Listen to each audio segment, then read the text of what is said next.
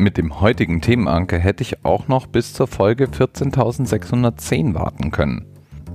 Denn das Thema, um das es heute geht, hat eine Inventarnummer. Die Inventarnummer X14610 nämlich. Und das gute Stück gibt es im Historischen Museum der Stadt Frankfurt zu bewundern. Es ist das berühmteste Ausstellungsstück in der ansonsten auch sehr sehenswerten Sammlung und Ausstellung. Ich habe das Historische Museum in Frankfurt vor kurzem besichtigt, als es nämlich frisch renoviert seine Tore geöffnet hat.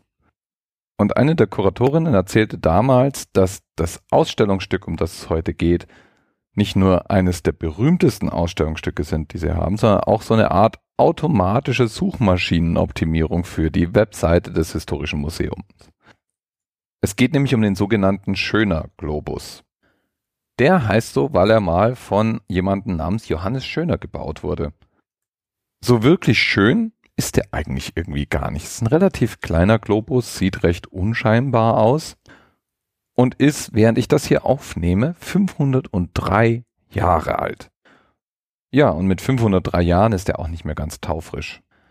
Was so besonders an diesem etwas älteren, kleinen, unscheinbaren Globus ist, ist, dass es der erste Globus ist, auf dem es einen Kontinent mit dem Namen Amerika gibt. Und den Namen hat wohl Johannes Schöner auch tatsächlich als erster irgendwo hingepinselt. Johannes Schöner hatte nämlich seinen Globus auf Basis der Weltkarte des Kartografen Martin Waldseemüller gebaut.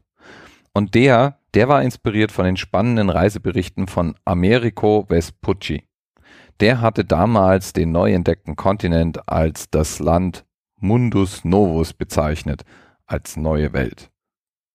Ja, und Martin Wald-Seemüller hat deswegen den Kontinent eben sozusagen in Anlehnung an den Namen Amerigo Vespucci Amerika genannt. Ja, und so kam es zu dem Namen, den wir heute ganz selbstverständlich finden und überall erwarten. Ganz besonders natürlich auf jedem Globus. Bis bald. TMRS 10, 9, 8. The experience of 47 individual medical officers. Was hier über die Geheimzahl der Illuminaten steht. Und die 23. Und die 5. Wieso die 5? Die 5 ist die Quersumme von der 23.